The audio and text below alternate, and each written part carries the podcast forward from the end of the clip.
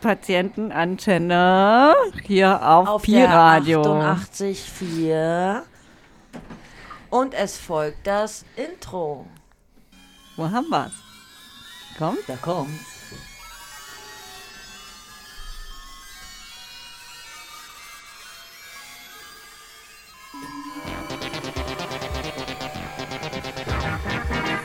Pi-Radio 88,4. Studio Lottostraße.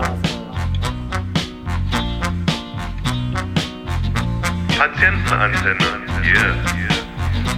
Wer hat das denn entschieden?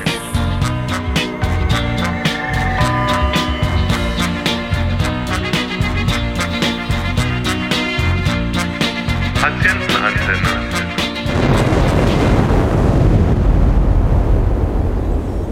Ja, willkommen heute zu unserer Special-Sendung. Wir haben Gäste eingeladen. Genau, volles Haus haben wir heute. Wir sind zu Sixt, wir sind Sixpack. Wir Mit- haben eingeladen, stellt euch mal vor, Friedemann. Ja, ich heiße Friedemann Ziems. Ich bin Psychose erfahren, vielleicht ganz passend zur Patientenantenne und auch ausgebildeter Genesungsbegleiter seit 2016. Erstmal so ganz grob und mache Genau. auch viel und gerne Musik, was für mich immer sehr heilsam war. Genau, du hast uns ja heute auch was mitgebracht, ne? Ja, ich habe drei eigene Songs mitgebracht, drei Tonstudioaufnahmen, die wir gerne später hören können. Vielleicht sage ich Ja. dann später noch was zu Ja. den einzelnen Songs. So, und dann haben wir noch Christine eingeladen. Christine, sag, äh, stellst du dich kurz vor? Ja, hallo, ich bin die Christine. Ähm, ich bin auch ausgebildeter Genesungsbegleiter, arbeite in äh, der Akutpsychiatrie seit zwei Jahren und komme auch von Musik. Also ich habe eine Klavierausbildung und habe auch ein Stück mitgebracht heute. Super, da freuen wir uns tierisch. Hallo, hallo, hallo. Die Fanny ist auch wieder am Start. Macke habe ich auch eingesammelt. Der ist auch da. Ja.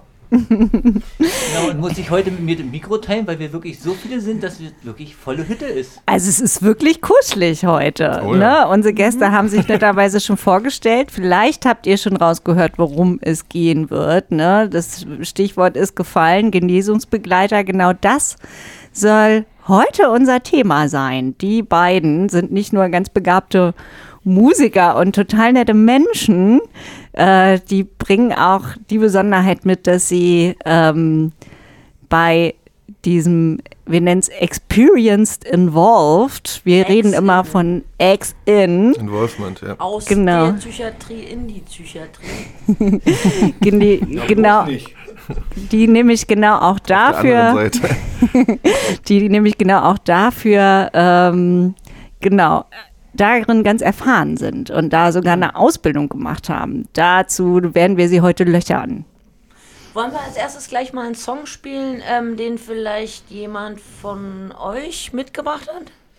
Ich kann ja mal gucken, ich habe ja schon in den letzten Sendungen immer so eine, so eine schöne Sch- Platte vorgestellt von dem Daniel Mackler. Finde ich immer so lustig, dass er fast den gleichen Namen hat wie du, Macke, der immer viel über seine Erfahrung in der Psychiatrie singt. Ähm, Ach ja, der Herr mit den Medikamentensongs. Genau, der Herr mit den Medikamentensongs. Und da hören wir jetzt mal rein. So ein, ähm, ihr wisst, ist von uns sehr empfohlen. They go wild, simply wild over me, over me. They are the bastions of psychiatry. Say I'm mentally ill, cause I refuse to take their pills. They go wild, simply wild over me. Oh, the nurse, he went wild over me, over me. I said it should be him locked up, not me. Injected my rear end and then pretended he's my friend. He went wild, simply wild over me. Oh, my family, they went wild over me, over me. They believed my treatment team instead of me. Oh, I really could have cried. They just wouldn't take my side. They went wild, simply wild over me. The social worker, he went wild over me, over me. He explained that neuroleptics would help me.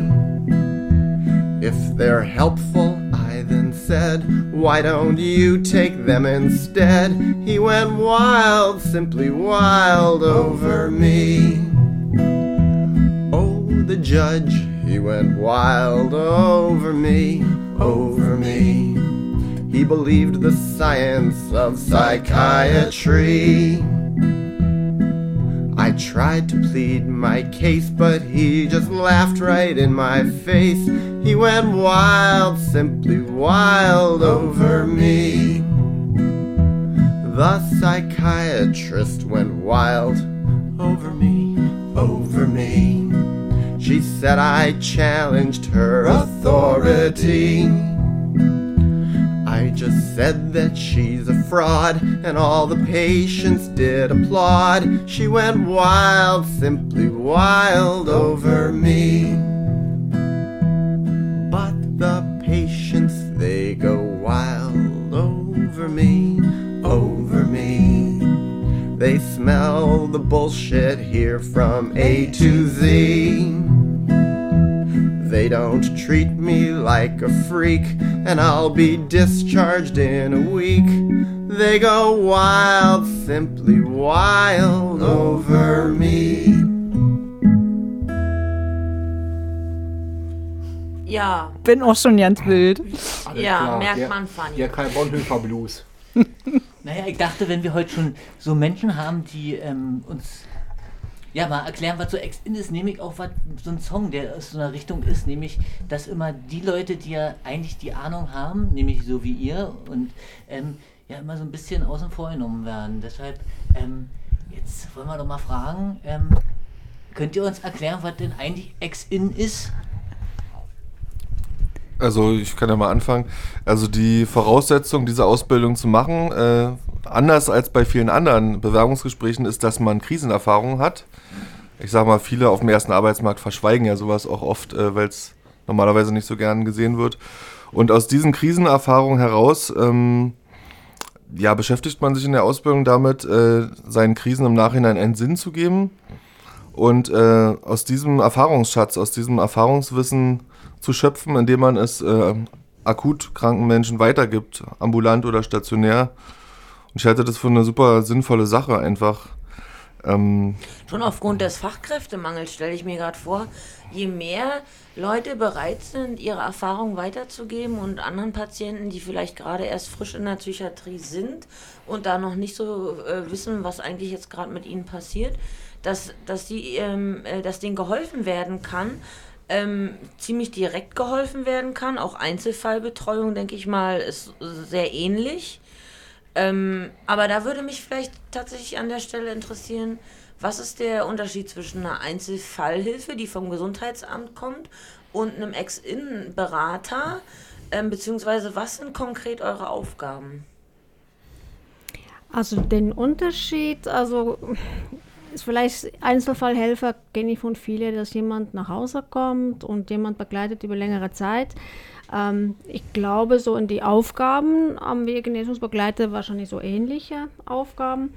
Ähm, das sehe ich jetzt, ich arbeite ja in der Akutpsychiatrie, ähm, sehr oft so wirklich diese Begleiten. Jemand kommt und ist erstmal selber überfordert mit wo er ist, was er dort macht und dann einfach da zu sein und manchmal einfach den Hand zu halten, das reicht auch manchmal schon. Ne? Also ohne dass man halt das von therapeutisch sehen, einfach, dass jemand da ist, ein bisschen Sicherheit geben, dass Mhm. man Vertrauen aufbauen. Das ist, glaube ich, ein ganz wichtiger Punkt. ich finde, der entscheidende Unterschied ist, dass die meisten Profis, ob jetzt Arzt, Pfleger oder Therapeut, äh, keine grundlegenden existenziellen Krisen erlebt haben. Mhm. Und das ist es genau, äh, was den Genesungsbegleiter ausmacht. Äh, diese gleichen oder ähnlichen Erfahrungen oft, ob jetzt Psychose oder Depressionen oder Persönlichkeitsstörungen etc., äh, dieser besondere Zugang, dieses besondere feinfühlige Einfühlungsvermögen, das ist, finde ich, das, was den Genesungsbegleiter ausmacht. Mhm. Und ähm, auch äh, diese halt- persönlichen Gespräche. Der braucht ja da auch richtig, ihr braucht ja eine Ausbildung auch richtig dafür, ne? Ist es so, so, muss ich mir das vorstellen wie so eine Vollzeitausbildung oder die dann über eine Berufsschule geht oder wie muss ich mir das vorstellen? Also die Ausbildung, Exin-Ausbildung, zumindest ist in Berlin, ähm, ist über Benell befolgt, glaube ich auch bei dir.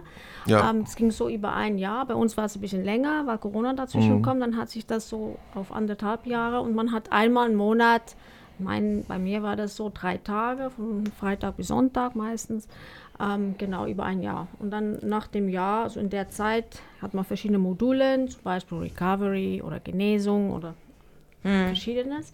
Und am Ende schreibt man ein Portfolio, man hat auch öfter so Gruppengespräche. Genau, das ist so. Und das, das so, der Inhalt, ähm, habe ich jetzt auch jemand erklärt, ist immer so von Ich-Wissen zu Wir-Wissen zu kommen. Ne? Ich habe bestimmte Krisenerfahrungen gemacht und Kollegen, die mit mir diese Ausbildung oder mit mir sind, haben andere Erfahrungen und das ist so der Sinn, ne? dass man so diese Wir-Wissen sammelt. Was, was hat dir geholfen? Wie war es bei dir? Ja, genau, weil ja auch verschiedene Diagnosen da meistens vor, vorne stehen. Ähm, also es nicht jeder hat jetzt gleich eine Depression, wenn es um psychische Erkrankungen geht. Es gibt durchaus äh, wesentlich mehr psychische Erkrankungen oder auch psychische Krisen an sich, die man mitmachen kann. Und was der Friedemann vorhin gesagt hat, äh, finde ich ganz wichtig. Also ähm, diese äh, Krisenerfahrung führt wirklich dazu, dass man auch ganz anders empathisch und ganz anders verstehen, ne, was Ja. jemand durchmacht. Ich habe jetzt gerade auch wieder einen Patienten, die zu mir gesagt hat, ach, sie haben überhaupt keine Ahnung, was ich durchmache. Und ich sage, doch, ich habe ich hab eine Ahnung, ich weiß, wie das ist. Und das ist genau dieser Punkt, was, dass es bei vielen auch dann Vertrauen weckt, dass sie sagt, ja, ich weiß wirklich, was du durchmachst, wenn du von einer Depression oder von einer Psychose sprichst. Das ist nicht nur einfach so dahergeredet. Ne? Das ist Aber das, das ist ja Punkt. sehr oft, glaube ich, die Situation, oder man kommt ja, glaube ich, als Erfahrener, ähm, der jetzt, äh, sagen wir mal, aus der Krise seit, ähm, sagen wir mal, ein paar Monaten draußen ist und wieder Fuß gefasst hat, der den Alltag wieder auf die Reihe bekommt, sich wieder um sich selbst besser kümmert und so.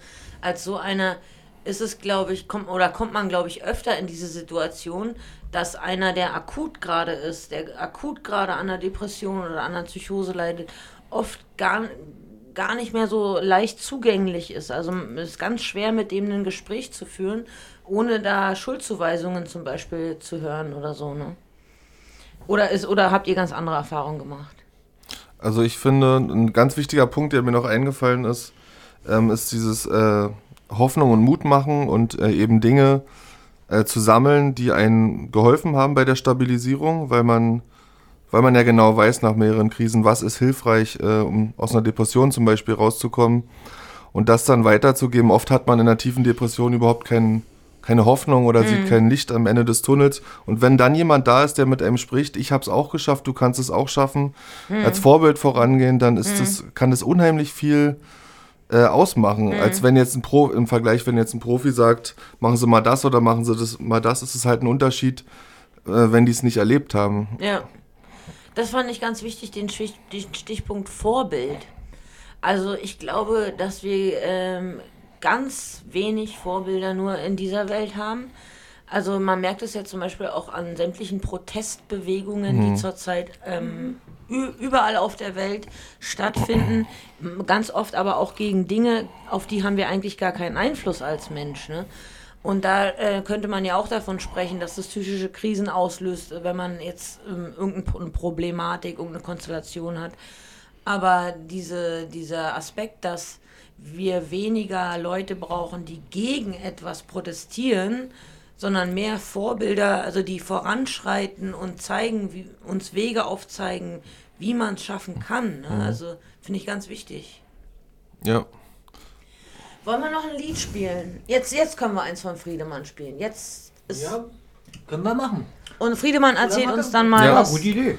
Sehr gerne. Ich kann ja mal kurz was dazu sagen. Genau, ich, du sagst mir einfach, wie das heißt, dass ich schon raus. Genau, Start Again.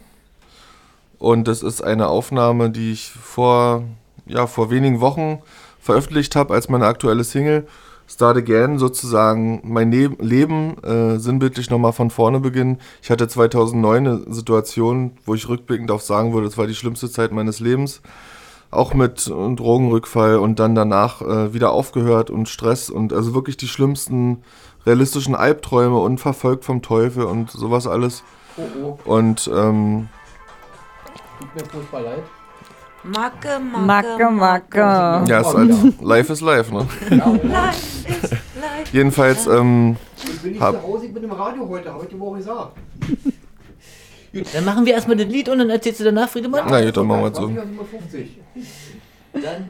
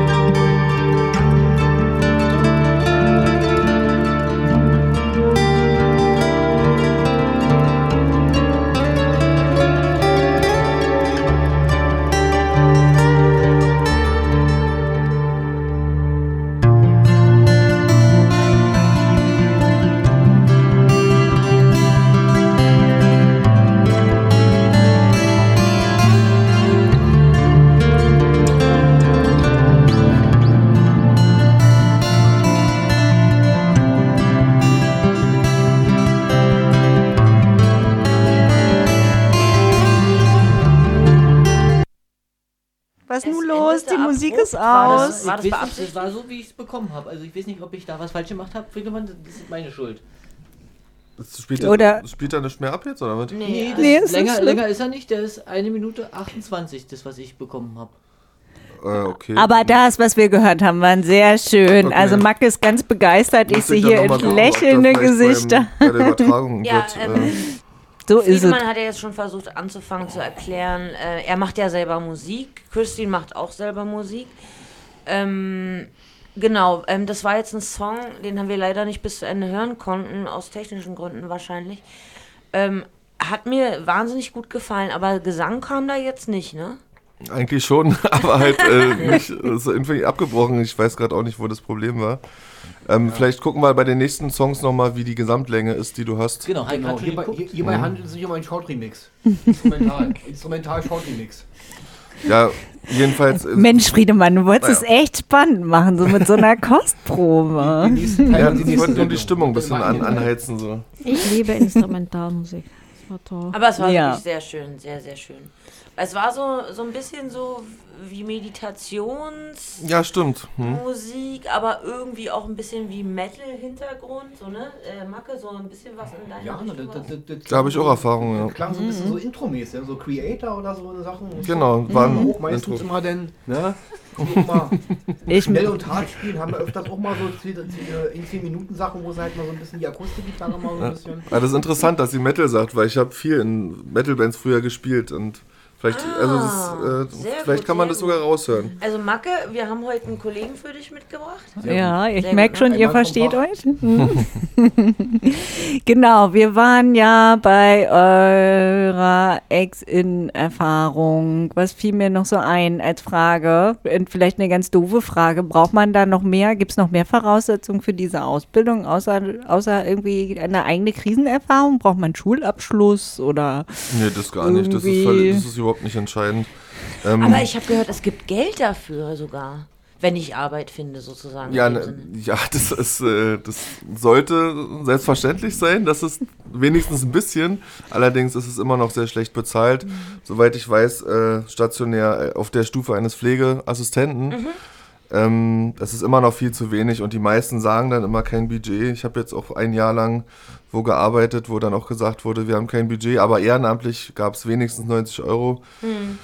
Ähm, also ist natürlich, äh, um so eine Ausbildung zu machen, durchzuziehen, ist natürlich auch die Krisenerfahrung im Nachhinein, aber natürlich auch eine gewisse Stabilisierung, äh, eine gewisse Stabilität Ja, genau. sehr, sehr wichtig, dass man das Jahr durchsteht, äh, durchsteht mit zwei Praktika und die ganzen Vorträge und dass man das von vorne bis Ende abschließt. Christine, wie lange ist es Genau. bei dir jetzt schon her, dass du die Ausbildung gemacht hast und arbeitest in dem Bereich? Also ich bin jetzt zwei Jahre stationär, wo ich arbeite. Ich habe also 2020, 2021. hab ah, okay, also eigentlich Corona-Krisenjahr. Genau. Ja, so ungefähr in der Ja. Zeit. Deswegen hat sich das ein bisschen Verzögert, verzögert, ja. genau, an die Länge gezogen. Ja.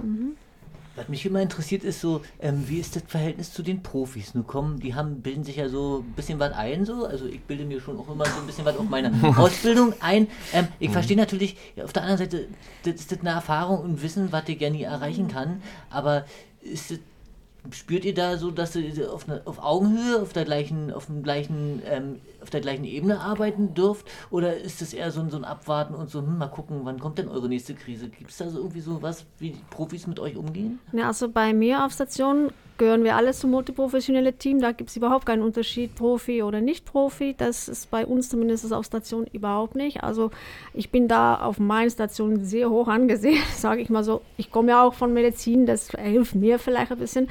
Ähm, was eher bei meinen Kollegen ähm, ähm, bemerkbar macht, ist, dass die auch offener mit ihren Krisen umgehen. Also, also jeder Profi hat auch mal irgendwann sein Leben eine Krise gehabt und äh, das macht den auch einfach sensibler und die gehen auch damit um. Also ich habe ähnliche Kollegen, die gesagt, Mensch, ich hatte auch mal, ne? Und die gehen dann auch ganz anders damit um und das, äh, das verbindet auch. Und bei mir im Team, wir sind wirklich, also wirklich auf Augenhöhe.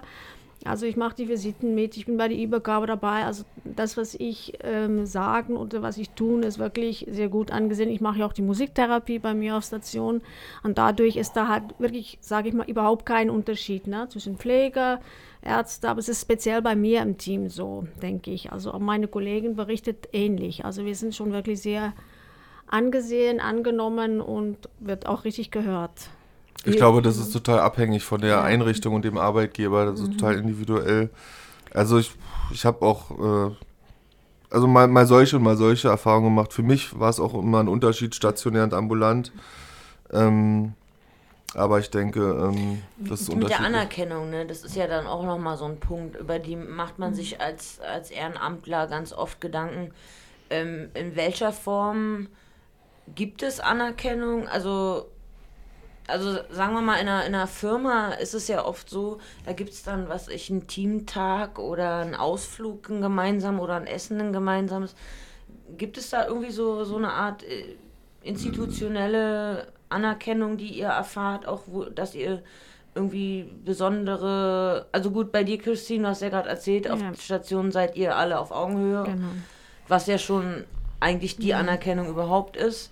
Also wenn ich mir vorstelle, ich bin äh, selber mal stationär gewesen und würde dann auf der gleichen Station wie ein Mitarbeiter behandelt werden, das wäre schon groß, das wäre schon echt toll. Aber es gibt ja sicherlich auch äh, Situationen in jedem seinem Leben, wenn er als ehrenamtlich arbeitet. Also ich habe zum Beispiel drei verschiedene ehrenamtliche Jobs. Und wenn ich mich mit Kollegen unterhalte, dann fällt immer wieder auf, dass sie finden, dass ihre Arbeit nicht so richtig anerkannt wird. Weil es heißt dann ganz oft aus der Familie zum Beispiel, ja, ihr, ihr macht ja nur so ein bisschen was, aber andere gehen ja acht Stunden arbeiten, also sowas, so eine Vergleiche.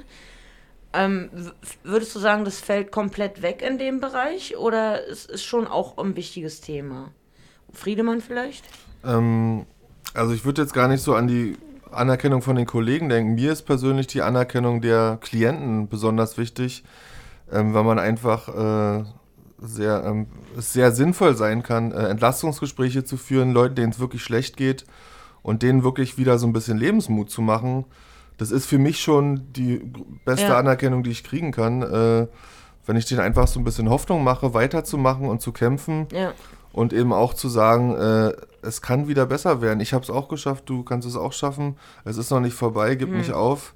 Ja. Mach immer weiter und ähm, eben auch ein paar Dinge zu nennen, äh, ich die musste an eine helfen können. Situation denken, ähm, als ich mal ähm, so Krisenbegleiter war, allerdings ohne Ausbildung. Hm. Also ich habe irgendwie so ein Talent, immer so Jobs anzunehmen, für die ich eigentlich keine Ausbildung habe. das ist vielleicht so mein Ding, weiß ich nicht. Auf jeden Fall, ich war Krisenbegleiter für jemanden. Hab dann aber selber, bin dann rückfällig geworden, habe Mhm. eine Psychose bekommen, bin Mhm. in die Psychiatrie eingeliefert worden und habe ihn dort auf Station getroffen. Mhm. Und das hat ihn so zerstört, mich zu sehen, wie ich völlig ähm, gaga war. Ähm, obwohl ich äh, jahrelang, also wirklich sechs, sieben Jahre lang, für ihn immer der, stabi der stabile Anker war, ne? Äh, an dem er sich festhalten konnte. Und es hat ihn so zerstört. Und hattet ihr schon mal so eine ähnliche Situation, wo ihr selber Schwäche eingestehen musstet? Ich bin auch nicht perfekt so. Das hat man eigentlich jeden Tag. Ich wollte noch mal ganz kurz noch äh, zu das, was Friedemann, Entschuldigung, zurückkommen. Ähm, diese Anerkennung, das ist für mich ein ganz wichtiger Punkt.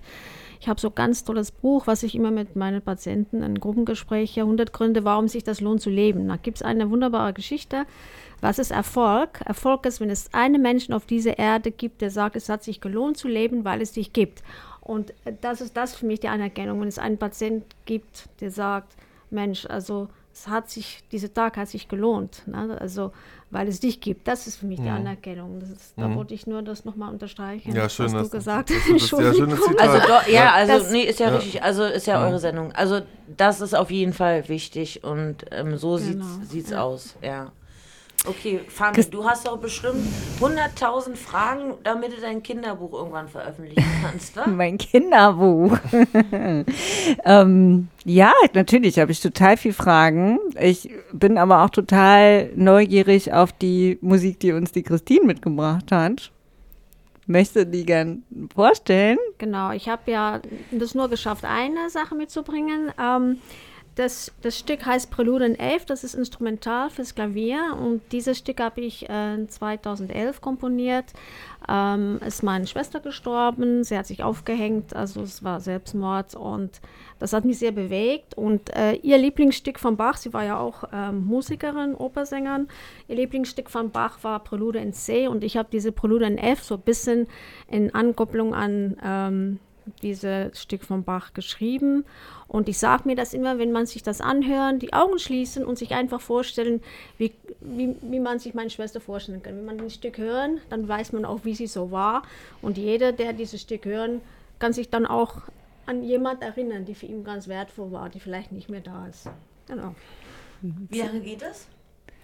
Sehr besonderes Stück auf jeden Fall. Wir hören mal rein und stoppen die Zeit. Und Friedemann Christus. Übertreiben. Ach,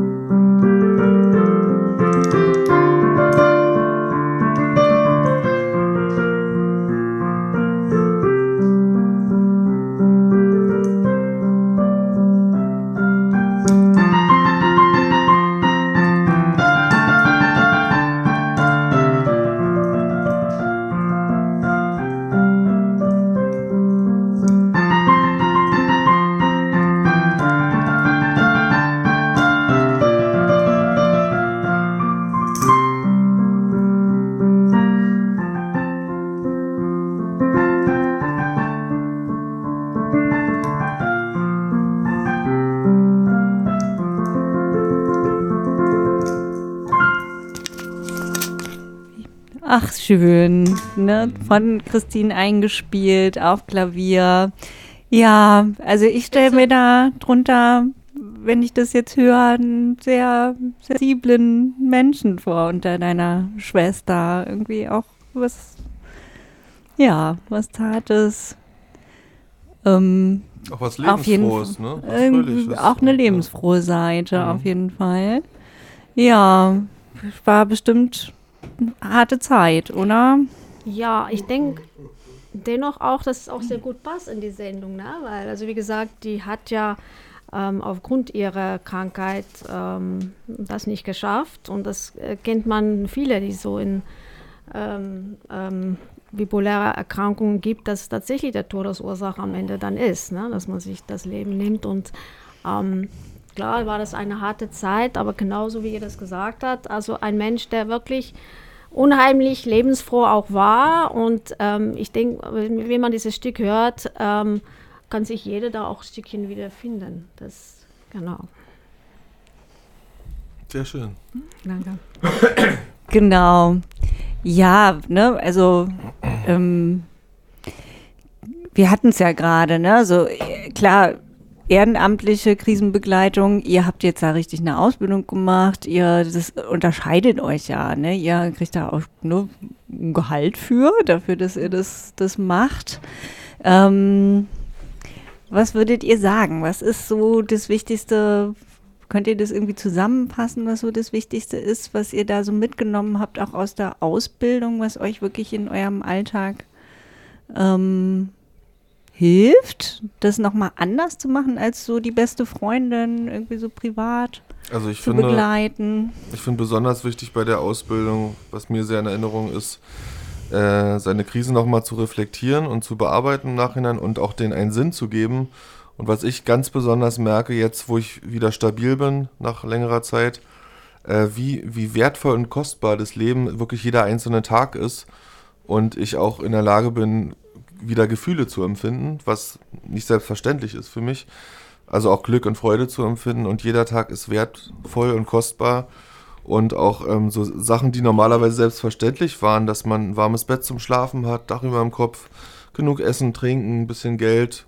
Eigentlich, man, man hat alles hier, auch gerade in Deutschland, finde ich, äh, politisch äh, im Vergleich zu vielen anderen Ländern geht es uns ganz gut.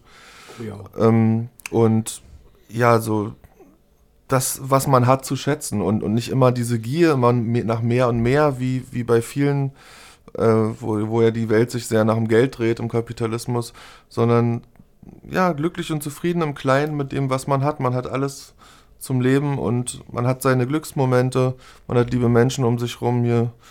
Man hat eine tolle Radiosendung, wo man sich nett unterhalten kann. Also so, solche kleinen Dinge im Alltag, ne? Zu schätzen. Ja, das finde ich genau richtig, was du gesagt hast. Also in die Ausbildung, was für mich sehr schön war, ist, dass wir sind eine sehr gute Truppe gewesen. Also man hat wirklich auch Freundschaften geschlossen mit den Menschen, die dabei waren. Und man hat wirklich aus der Erfahrung der anderen auch was mitnehmen können. Ne? Das war, ähm, also ich kann an eine unserer erste oder zweite ähm, Veranstaltungen denken, wo ein Holländer über das Radfahren gesprochen hat und dass man mit Radfahren hat er seine Psychose weggekriegt und aufs, äh, später seine Medikamente und daraufhin haben alle, die nie Rad gefahren hatten, sich ein Rad besorgt und also ich fahre richtige Touren gemacht und ich fahre bis heute noch Rad, also das ist so mein Skill, auch ein Stück außer die Musik, das ist das eine und ähm, was Friedemann gesagt hat, auf jeden Fall. Also ich habe ein Jahr in Mosambik gearbeitet, 2018 als Entwicklungshelfer und das ist eine ganz andere Welt gewesen, ähm, wo man wirklich nichts hatte, wo man selber sein Wasser auf dem Kopf tragen musste und keine Elektrizität und kein Strom. Und ähm, ich komme ja auch aus Afrika und äh, kenne auch eine ganz andere Welt. Und das ist genau das, was ich auch versuche, die, die Leute um mich herum klarzumachen, die Patienten, dass wir haben so viel, wofür wir dankbar sein können. Also gerade hier in Deutschland, diese medizinische Versicherung, die wir hier haben, also dass wir wirklich ähm, tatsächlich noch Heizung haben, dass wir genug zu essen haben, das gibt es eine ganz andere Welt in Afrika, wo das nicht so ist. Und dass wir wirklich in Hier und Jetzt leben, das ist das, was wir versuchen, glaube ich, auch die Leute klarzumachen. Also die Vergangenheit kann man nicht ändern, die Zukunft kann man nicht beeinflussen, in Hier und Jetzt zu bleiben und das zu genießen. Wenn wir spazieren gehen, wenn die Leute das zu genießen, was da ist, ob das schneit oder ein Blümchen zu entdecken, kleine Sachen. Und es ist manchmal die kleinen Sachen, die uns dann auch dankbar machen. Und man sagt ja auch, ein dankbares Herz ist ein frohes Herz. Und das ist, was ich versuche, meine Leute mit, mit die Musik, mit, äh, mit Gesprächen, mit anderen Therapien, die wir anbieten, ein so Stückchen lebensfroh, Lebensmut wiederzugeben. Ähm, ich kleidet mich auch sehr auffällig und sehr farbfroh und das ist so etwas, was bei uns auch viel ausmacht. Ne? Also wenn ich Mhm. aus die Psychiatrie komme und das irgendwas farbiges, das ist so ganz kleine Dinge und das ist das, was wir versuchen, die, ähm, die Menschen um uns herum auch beizubringen, sich an kleine Dinge zu erfreuen und dankbar zu sein an jedem Tag für das, was man hat. Und dieses, und dieses Wir-Wissen zu teilen, was ihr da in der Genau. Ausbildung irgendwie zusammen erarbeitet habt, das habe ich so verstanden. Okay. Ja, ich könnte mir aber auch vorstellen, ne, trotz allem, was man sich jetzt so raufgeschafft hat, also ich kenne das auch gut aus meiner Arbeit in der Betreuung, dass ich auch aber auch immer mal so an Grenzen stoße und irgendwie auch ratlos werde. Geht euch das manchmal auch so, dass ihr Ähm, ich glaube, was ein wichtiger Punkt ist äh, bei vielen Genesungsbegleitern, ist äh, die Abgrenzung, die emotionale Abgrenzung, dass man äh, bei schwer akut psychisch kranken Menschen, dass man, äh, dass es einen selber nicht runterzieht. Ich finde immer ganz gut dieses Wort äh, mitfühlen, aber nicht mitleiden. Das ist ein ganz feiner Unterschied. Ähm, mitzufühlen, aber dass es einen selber nicht belastet und dass man die Probleme der anderen äh, Klienten, mit denen man arbeitet, nicht mit nach Hause nimmt. Finde ich ganz, ganz wichtig. Ähm, ja. Also Abgrenzung ist ein ganz wichtiger Punkt. Es gelingt mal mehr, gelingt mal weniger. Ähm, also es ist, wenn man selber, also ich war mal eine Zeit lang krank, also körperlich, hatte ja einen Arbeitsunfall und bin dann wieder auf Arbeit gekommen und da war das halt schwierig, sich wieder abzugrenzen. Und da gibt es auch bestimmte Geschichten, die eins dann sehr mitnehmen. Also gerade jetzt hatten wir einen Patienten, die wir lange begleiten hat, die äh, das dann doch nicht geschafft hat. Und da ist man auch ein ganzes Team. Das nimmt einen dann so mit und da muss man wirklich sehen, wie, wie grenze ich mich ab, wie nehme ich mich raus. Und ähm, ich ähm, habe den Glück, äh, dass ich mir dafür eingesetzt habe, dass wir als Genesungsbegleiter, wo ich arbeite, auch Supervision haben. Das finde ich richtig gut, abgesehen von unserem Team. Und das hilft wirklich. Also das braucht man. Also das ähm, Mhm. auch die Supervision, dass man auch sehen, wie, wie grenze ich mich ab, wie gehe ich mit äh, Situationen um, weil es passiert tatsächlich, dass es die eine oder andere gibt, diese Geschichte man wirklich mitnehme. Und ich hatte auch eine Zeit lang, wo ich geträumt habe, wo ich das einfach nicht los, losgelassen hatte. Und das Mhm. ist, ähm, das ist etwas, was man ja auch lernt. Und da bin ich sehr froh, dass man die Supervision hat oder dass man auch Kollegen, ein Team hat, mit dem man auch drüber sprechen kann. Und dass Ja. man sich dann Mhm. tatsächlich manchmal einfach rausnehmen muss. Habt ihr Also- da eine eigene Supervision Ja, für euch. Genesungsbegleiter Ja. oder seid ihr im Team bei? Nee, ein Team haben wir auch, eins auf Station, aber wir haben eine eigene. Ja, nur, super, nur Genesungsbegleiter. Ja, ich werde da fast so ein bisschen neidisch, wenn ich das alles höre, weil, äh, also bei mir war es oft so, ich habe ja nach meiner Ausbildung ein halbes Jahr in Lichtenberg auf einer Akutstation gearbeitet. Da war ich der erste und bisher einzige, soweit ich weiß, festangestellte Genesungsbegleiter. In der Kiezkantine, wo ich jetzt ein Jahr gearbeitet habe, äh, bis vor kurzem, war ich auch der erste und bisher einzige.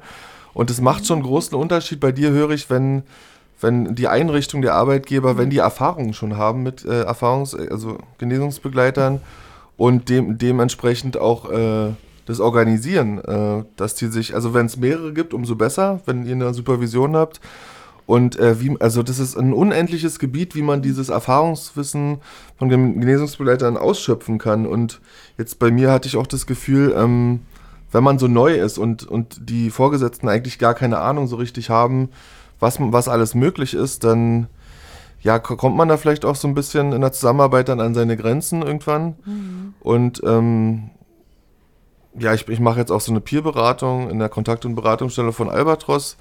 Das ist zum Beispiel gut, dass sie auch also ein bisschen mehr Erfahrung haben mit Genesungsbegleitern. Das mache ich auf Honorarbasis. Hab, da komme ich auch äh, gerade her. Das habe ich vorhin gehabt, alle zwei Wochen mit meinem ersten Klienten, äh, wo so ein bisschen Bipolarität im Vordergrund steht. Und da ist, also meine Erfahrung ist ja Psychose Depression und ich habe aber auch Bipolarität erfahren. Und ähm, also das ist, das macht schon echt was aus. Äh, ich habe auch zum Beispiel äh, Obern Krankenhaus habe ich gele äh, gelesen, also eine riesenlange Stellenbeschreibung, äh, was die da alles für Aufgaben vorgesehen haben. Also manche Kliniken sind da wirklich super vorbereitet und organisiert, was Genesungsbegleiter anbieten, aber man muss sich halt auch damit beschäftigen und es organisieren. Und dazu braucht man eben die Erfahrung auch. Das ist ganz wichtig. Ah, ich glaube, ihr seid da noch Pioniere. Ich wollte ne? gerade sagen, also das könnte tatsächlich so ein Thema auch sein, wo wir in Zukunft noch öfter von hören werden. Also ähm, ihr seid jetzt zwei, die sehr zeitig schon das ins Auge gefasst haben, sich getraut haben, diese Ausbildung zu machen. ähm, muss man ja auch erstmal den Mut aufbringen, okay, bin ich jetzt stabil Hm, genug? hm. Kann ich jetzt wirklich anderen helfen oder bin ich selber noch zu wackelig? Ja. Ähm, ich kann mir vorstellen, dass ähm, wenn da auch so offen drüber gesprochen wird wie hier heute Mhm. und das öfter und, und da tatsächlich auch Erfolge sichtbar sind, ähm, dann, dann, dann wird es ein Zukunftsmodell. Also Ich glaube, wir müssen Macke noch mal wieder ein bisschen aufwecken. Ein bisschen Metal-Musik müssen wir jetzt echt mal spielen, oder? Macke, was spielen, was hören wir? Wäre eine gute Idee, oder zum wach werden. Mal einen Griff in die deutsche Power-Metal-Kiste. Ja, musst du mal ein bisschen auch, auch Verantwortung übernehmen jetzt. Ja, ja, Macke, sorg für dich. So, hören wir jetzt von Iron Savior The Omega Man. Oder auch nicht. Oder doch.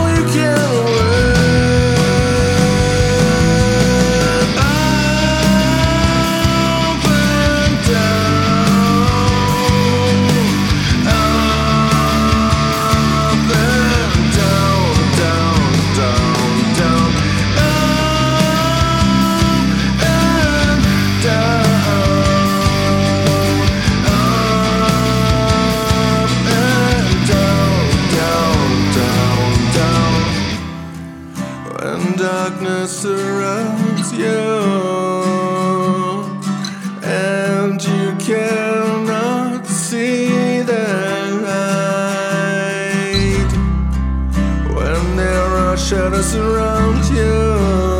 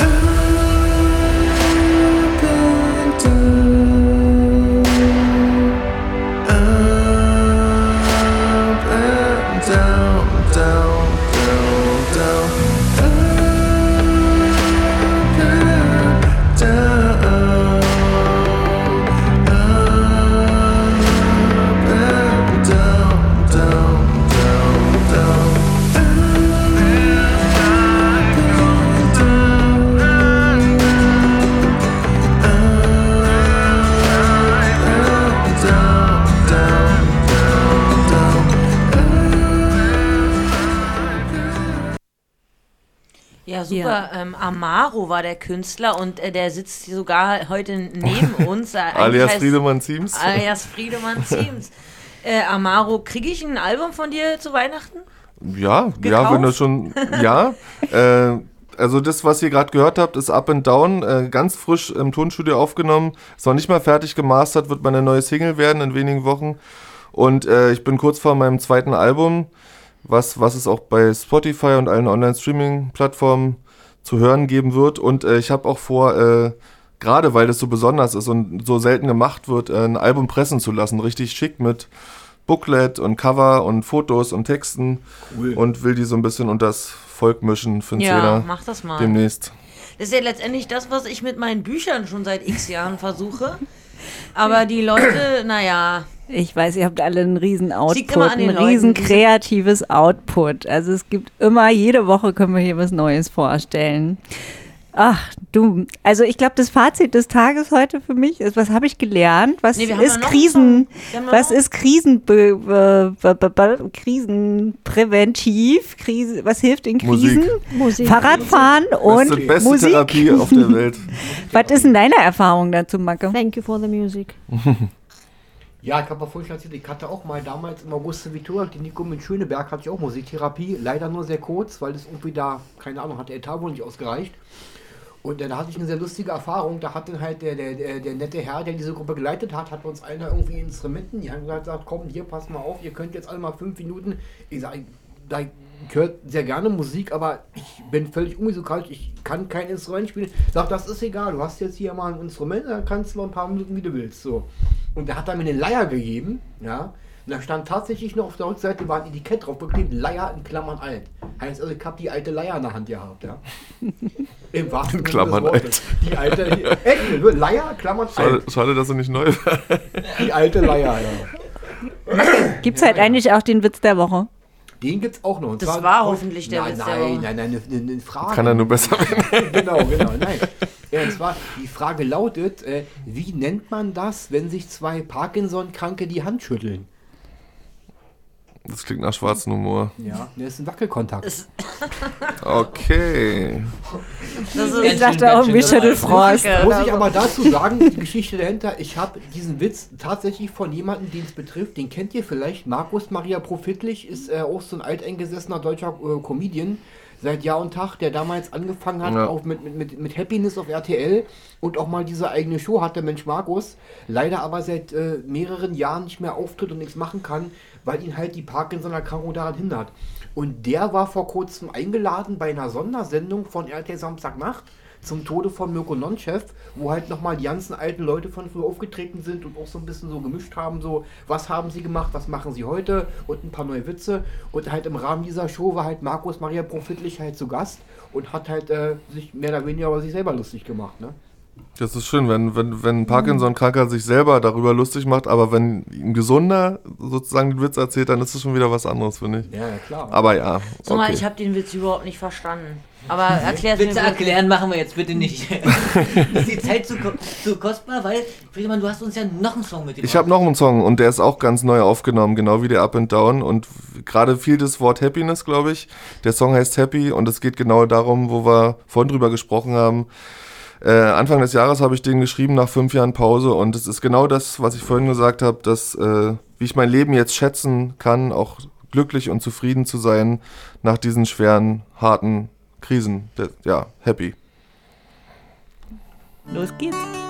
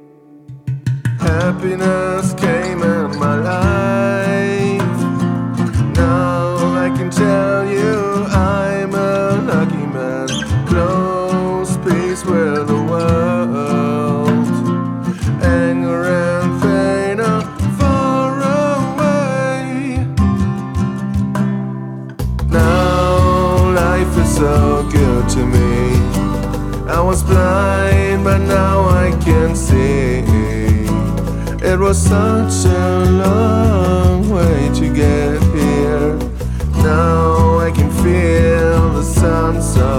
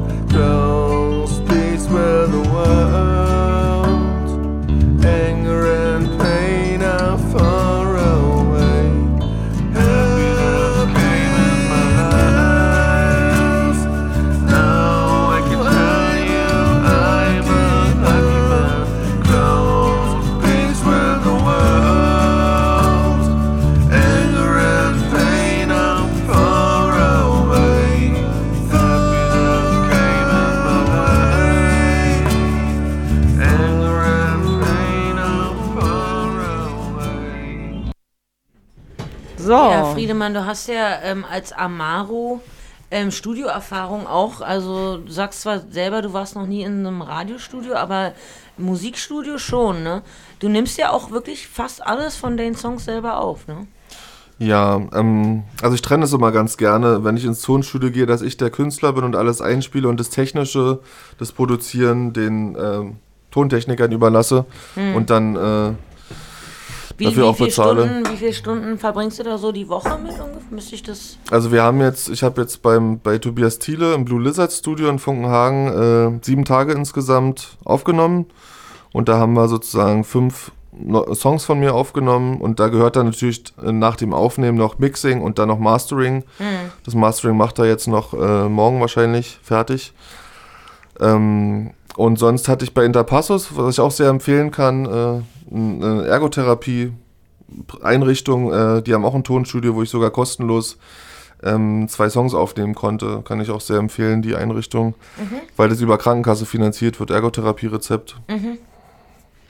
Das ist gut. Okay, dann würde ich sagen, wir haben genug Stoff auf, der, auf dem Tape.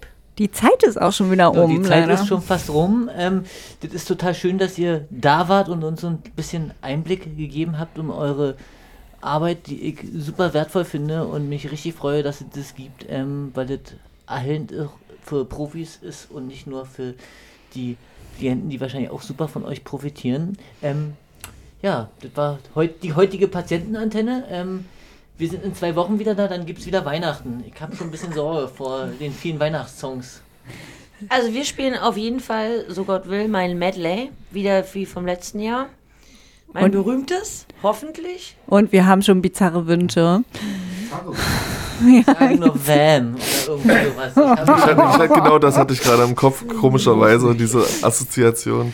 Last Christmas. Ja, das lassen wir mal jetzt, weil Hat man noch gar nicht oft gehört. Es gibt ja auch, gibt ja auch Weihnachtsmuffel und ich habe ähm, als Abschlusssong einen Song rausgekriegt, der ja so beschreibt, wie es einem so geht, wenn man dann keinen Bock hat aufzustehen, weil man weiß, was einem, ähm, einem droht. Und zwar von den Blizzards aus dem Jahre 1968. Hab keine Lust, heute aufzustehen. Alright.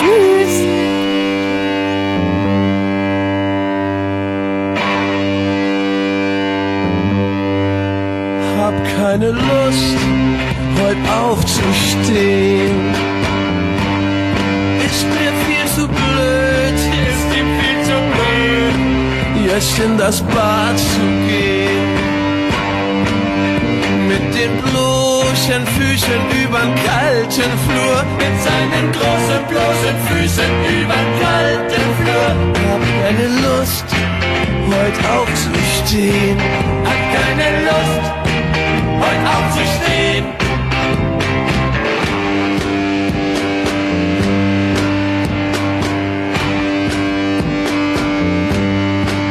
Wär sie noch hier, doch sie ist weg. Es ist zum Schreien, so ganz allein. Ich rühr mich nicht vom Fleck. Warum bringt mir keiner den Kaffee ans Bett? Warum bringt mir keiner seinen schwarzen Kaffee ans Bett? Hab keine Lust, heute aufzustehen. Hab keine Lust, heute aufzustehen.